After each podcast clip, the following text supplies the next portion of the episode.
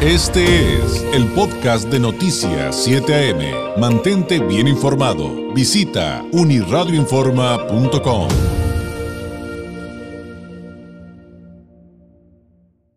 Hace algunos días la damos cuenta del aviso de Sila respecto a la reducción en la entrega de agua del río Colorado para el 2024. Esto afectará tanto a Estados Unidos como a México, pero con especial énfasis en Baja California. ¿Cómo entenderlo en su correcta perspectiva? Pues, como es costumbre en este espacio informativo, hablando con expertos y en esta ocasión le agradezco enormemente al doctor Alfonso Andrés Cortés Lara, investigador del Departamento de Estudios Urbanos y Medio Ambiente del Colegio de la Frontera Norte y director de la Unidad Mexicali de El Colef nos tome la llamada. Doctor, qué gusto saludarlo una vez más. Muy buenos días. ¿Qué tal? Muy buenos días, David. Un gusto, como siempre. Oiga, doctor, eh, pues... Eh, como lo planteé, ¿cómo entender en su correcta perspectiva el anuncio, el anuncio de Sila del recorte de agua que viene de, del río Colorado? Y pues lo que todos nos preguntan, doctor, eh, en términos coloquiales, ¿cuáles van a ser las afectaciones? Bueno, pues eh, se entiende fácilmente, llevamos cuatro al hilo, cuatro, cuatro este, recortes. Recordar que el primero fue de 51 millones de metros cúbicos, en el 21, en el 22 tuvimos este mismo que están anunciando para el próximo año de 99 millones de metros cúbicos. Este año eh, que está corriendo, tuvimos un recorte de 128 y bueno, pues el que mencionas que ya se anunció el pasado 15 de agosto, pues un nuevo recorte de 99 millones de metros cúbicos, que para ponerlo en contexto, pues al, público radio escucha, es 99 millones de metros cúbicos equivale a todo el consumo del organismo operador de Mexicali, CESPUM, eh, de un año. Un organismo operador que abastece a más de un millón de habitantes. Y eso, y eso doctor, me hace, me hace pensar que pues evidentemente este, pues va a haber consecuencias. La, la, la pregunta constante, eh, si los tandeos, si los tandeos regresarán o, qué va a pasar. Mira, te decía que también equivale a regar aproximadamente 10.000 hectáreas. Obviamente no va a haber ese, ese, ese ajuste necesariamente ni en el campo ni en la ciudad porque pues el orden de traslación marca que eh, cuando hay un recorte, pues no se debe ver afectado el uso público urbano, que es el de primera prioridad eh, de cualquier ciudad del estado, de cualquier ciudad del país, ¿no? del mundo. Eh, en todo caso va a haber un ajuste en el sector agrícola, concretamente el del Valle de Mexicali, que es el que recibe las aguas del río Colorado, ¿no? Y el que usa pues el mayor volumen de esta fuente, nuestra principal fuente en el estado, por cierto. Pero aquí hay un pero importante, interesante, es que eh, resulta que en los últimos años, estoy hablando de los últimos cinco o seis años, eh, eh, el gobierno del estado, recientemente a través de la CEPROA, solicitaba los excedentes de operación del distrito para satisfacer la demanda de Tijuana. Entonces, al haber un apretón de cinturón en el campo, que sí lo va a haber, pues necesariamente se pone en riesgo la posibilidad de enviar pues de manera eh, adecuada los volúmenes a Tijuana a través del río Colorado, del acueducto río Colorado. Ahora, eh, considerando que eh, este nuevo recorte es eso, no es, no es uno, sino que es, es, es, una, es un acumulado. ¿Qué pasaría a corto, a largo y a mediano plazo ante esto que nos acaba de plantear, doctor? Bueno, lo que pasa es que cada año se anuncia un recorte dependiendo, bueno, se ha estado anunciando, ojalá que esto no siga, ¿no? Se ha estado anunciando recortes de acuerdo a una tabla que, se, que está establecida en una tabla de recortes en, el acta 323 de la SILA, de la Convención Internacional de Límites y Aguas, un acta que se firmó en 2017. Ahí se establecía bajo qué condiciones o bajo qué escenarios de, niveles en las presas, particularmente en la presa Hoover, se iba a detonar un nivel de recorte o no. No son acumulativos, lo que pasa es que se determina uno u otro nivel. Para el año que entra, eh, entra en operación el, el nivel de 99 millones. Ya lo tuvimos, eh, repito, lo tuvimos en el, en el 2022. Eh, fue menor el recorte que se está anunciando que el que está en curso. Eso, pero sigue siendo un recorte. Si un recorte, antes no teníamos recortes, ¿no? O sea, cuando se habla así de una manera muy, digamos, muy alegre de que no se preocupen, no, no, no nos van a recortar como en el 2023, pues no, no nos van a recortar igual, pero va a haber un recorte, ¿no? Ese es el punto. Y el asunto es que hay que observar también la tendencia de largo plazo de esta fuente. Y la tendencia de largo plazo es a una disminución de la disponibilidad natural de la cuenca del río Colorado. Este año tuvimos agua, este, este invierno, porque hubo unas nevadas que no se habían presentado desde hace 30 años en la cuenca. Por esa razón nada más fue que el recorte no fue tanto. Pero a pesar de esas nevadas, a pesar de eso, se daban, de nevadas, se hizo un recorte. Entonces, ojo, cuidado, no hay que echar las campanas al vuelo, o sea, necesitamos estar muy conscientes y ver esto con muchísima objetividad y ver que la tendencia es negativa en el, en el mediano y largo plazo. Entonces hay que estar atentos a, lo que hacemos en otro ámbito, ya no pensar tanto en de, ah, sí, depender de que si hay o no hay oferta de agua.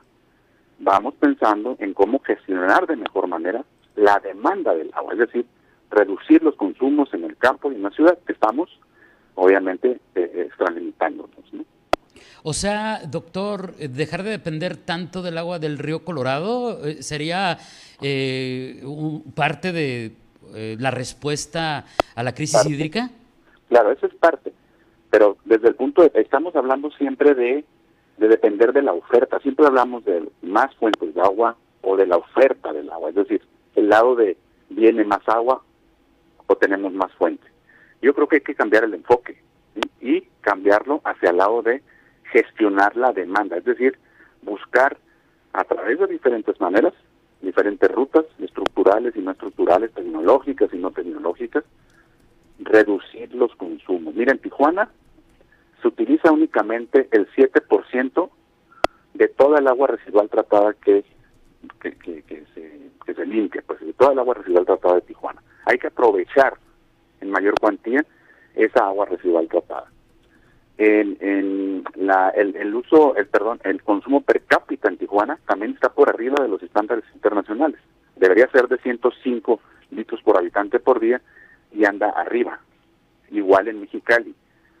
Y desde luego también tenemos este, fugas importantes en las ciudades y en el campo bajas eficiencias. Es decir, tenemos que atajar y atacar esas partes donde necesitamos buscar o donde necesitamos enfocarnos para bajar el consumo para reducir consumo, para reducir la demanda.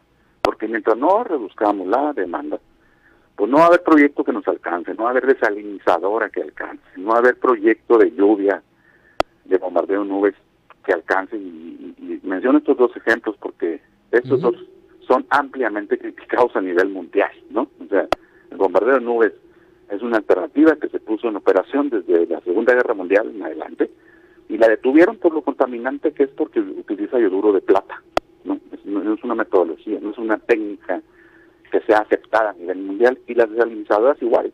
¿no? Es una fuente que contamina, es una fuente de alto costo de, producción de agua, alto consumo energético. Entonces hay que también ver y priorizar de manera inteligente las alternativas que tenemos. No se trata de cualquier alternativa. Creo que hay tarea que se ha dejado de hacer con el agua que disponemos. Y las acabo de mencionar al principio. Aprovechar mejor el agua residual tratada, buscar incrementar en 2, 3, 4% el agua en el distrito de riego y, desde luego, dar e implementar incentivos en las ciudades para bajar el consumo per cápita, sobre todo en Mexicali y en Tijuana, que es donde más elevado eh, o sobrepasado está ¿no? este consumo per cápita promedio.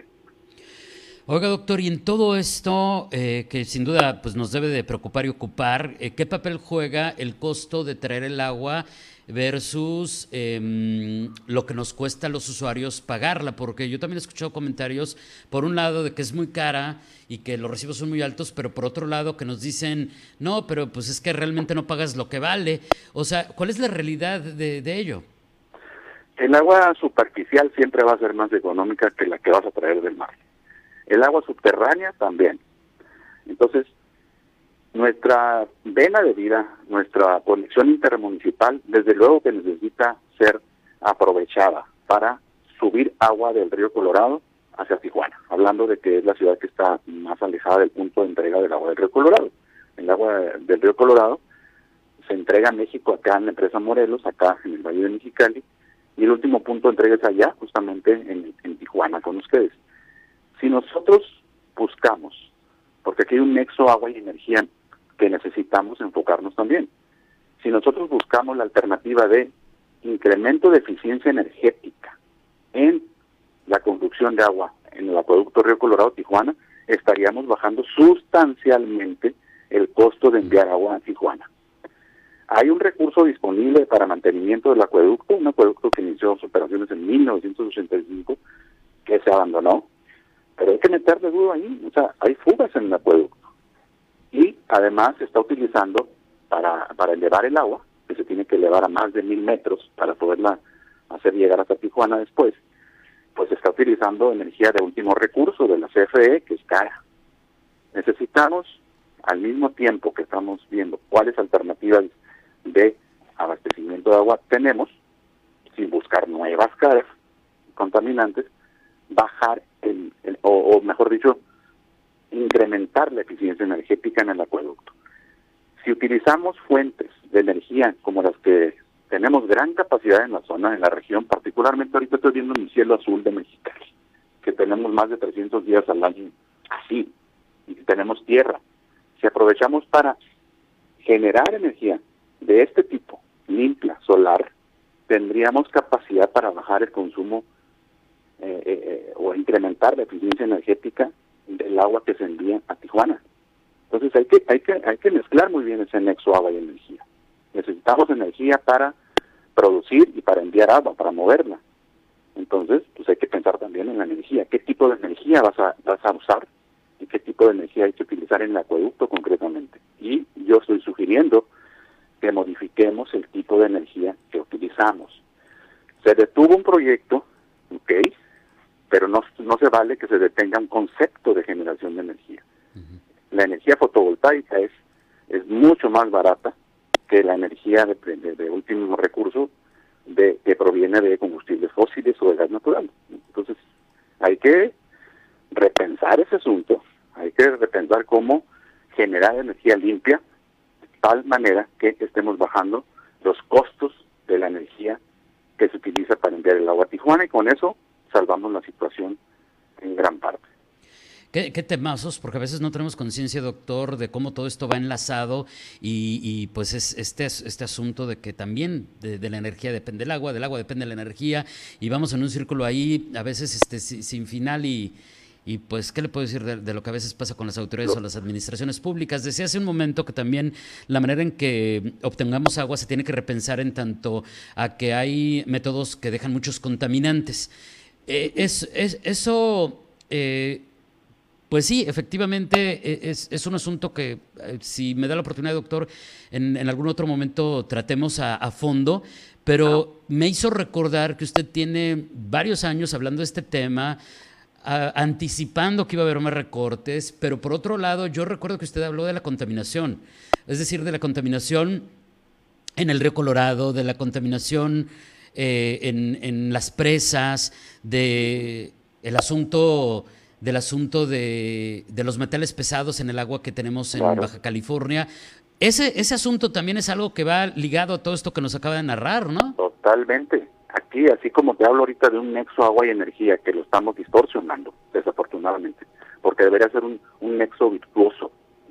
Pero bueno, hablando del otro nexo, el de la calidad, si nosotros tenemos menor volúmenes de agua, menores volúmenes de agua, por las condiciones y características del, agua en sí, del río Colorado, que contiene ciertos niveles de sales y, y de sedimentos, pues al tener menos volumen de agua, tienes mayor concentración tanto de sedimentos como de sales.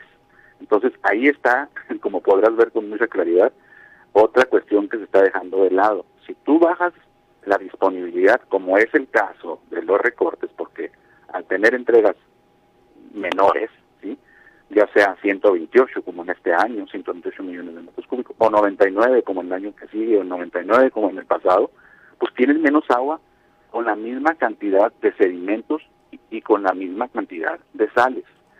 Entonces estamos hablando de mayores concentraciones que a la postre, ¿qué significa eso? Pues significan problemas en la red de distribución de agua potable, por ejemplo, o significan problemas para los cultivos del Valle de Mexicali que se ven afectados con las sales. Y eso, nada más hablando de los que podemos ver, de los que se miden y de los que limpian los organismos operadores y de los que filtran. Hay otros que no, ¿eh? Los metales pesados no se están limpiando, no, no se tiene capacidad para, para eliminar metales pesados, a veces ni para visualizarlos. Pero bueno, ese es un gran temazo porque en Estados Unidos hay una problemática grandísima en 28 estados de la Unión Americana y muchas y muchos estados dependen del río Colorado, en donde están diciendo que hay una problemática de metales pesados en las fuentes de agua. Y nosotros también las tenemos, nomás que no las vemos. Entonces ahí hay un vínculo eh, muy interesante eh, entre calidad y cantidad de agua. Tenemos menos cantidad, automáticamente tenemos peor calidad de agua. Qué, qué temazos, doctor, y qué, complicados suenan. Ahora, hay una pregunta del público, me quedan, me quedan unos tres minutitos, doctor, pero hay una pregunta del público. Me dicen, por favor, pregúntale al doctor sobre los métodos para obtener agua a través de deshumidificación. Lo dije correctamente, no estoy seguro. ¿Sería opción, doctor? Podemos captar una fuente importante porque tenemos eh, litorales y nosotros podemos aprovechar y captar, cacharle, le en Estados Unidos ¿no? este, humedad ambiental. Yo no digo que no aprovechemos el mar, pero me refiero a que aprovechemos el vapor del agua del mar. A eso se refiere eso. Es muy distinto sacar agua del mar salina que tiene, eh, mira, para que tengamos un ejemplo, eh, eh, tiene 35 mil partes por millón, o sea, muchísima sal el agua del mar contra los 800 partes por millón que tiene el agua salobre o 1300 que tiene un agua salobre. 1300 contra 35 mil. Imagínate la energía que se necesita para desalinizar y el costo energético.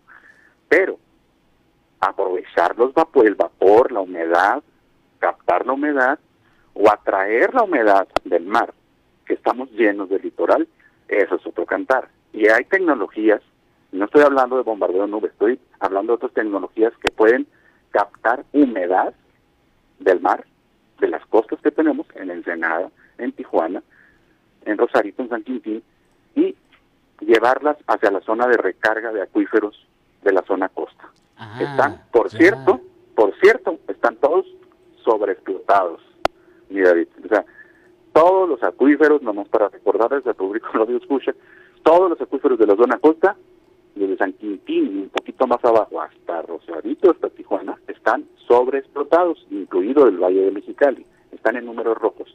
Necesitamos aprovechar esa fuente de humedad para captar humedad nada más de vapor y provocar recarga en las zonas de recarga, para después extraerla de manera adecuada a bajo costo, a un costo menor que otras alternativas que se están manejando. Bueno, otro, otros temas sin duda importantes que se pueden desglosar y podemos seguir aprendiendo, eh, porque también el bombardeo de las nubes, pues dicen, doctor, que eh, ayuda a corto plazo, pero realmente tengo entendido, doctor, que no serían soluciones a mediano ni a largo plazo. No, no, no, no, no, no. Pues por eso la suspendimos. O sea, bueno, yo no, pero por eso se suspendieron. Las desalinizadoras, había 25 proyectos propuestos en el sur de California.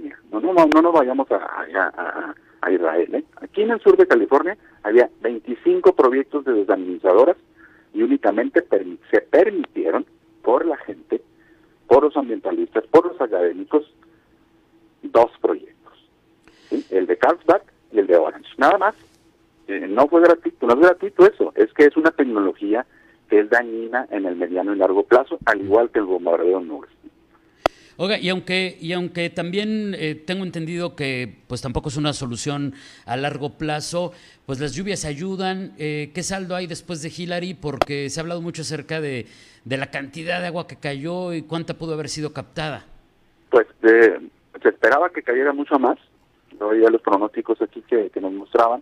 En las nubes venían bastante, con bastante agua, pero más bien nos llegó más bien que agua, ¿no? En Mexicali particularmente eh, pues cayeron nada más, por ejemplo, 9.2 milímetros, ¿no? En Tijuana un promedio 65 milímetros. De cualquier manera es un volumen, pues es una lluvia copiosa, ¿no? Este, eh, la recuperación de las presas pues no va a ser tanta, prácticamente no se modificaron, que digamos un 5% de, de aumento en, la, en el almacenamiento de las presas, pero ahí te va el lado bueno, más bueno. Si generalmente los huracanes lo, el beneficio que traen es en la recarga de los acuíferos eso sí es bueno. Este, y esperemos que en el balance que hacemos cuando los daños que ocasiona a un huracán contra la recarga en los acuíferos o el poco incremento en el almacenamiento de las presas, pues sea el balance positivo, ¿no? Eh, eh, nos va a permitir que nos va a permitir pues tener un poco mayor de holgura para este verano que está pasando, probablemente para el próximo, pero con el recorte, pues, pues ahí empiezan las sumas y restas, ¿no? O sea, no, otra vez, repito la frase, no echemos las campanas al vuelo, porque esto no significa que, uff, ya, tenemos el problema resuelto gracias a estas aguas que nos cayeron. No, no fue mucha la que cayó realmente. Este, y, y, simplemente recordar que el ciclo natural del agua es un ciclo, se evapora, se infiltra, no todas se aprovechan. Doctor, le agradezco enormemente este tiempo. Eh, ojalá nos dé la oportunidad de seguir platicando con usted, que evidentemente, pues muchos de los subtemas que se han derivado de, esta plática merecerían una sesión completita, con obviamente la debida reserva del tiempo que tenemos en un medio de comunicación, pero, pero que finalmente creo que aporta sobre todo la información certera. Doctor, muchas gracias. Que tenga un excelente jueves. Gracias a ti, David. Un gusto.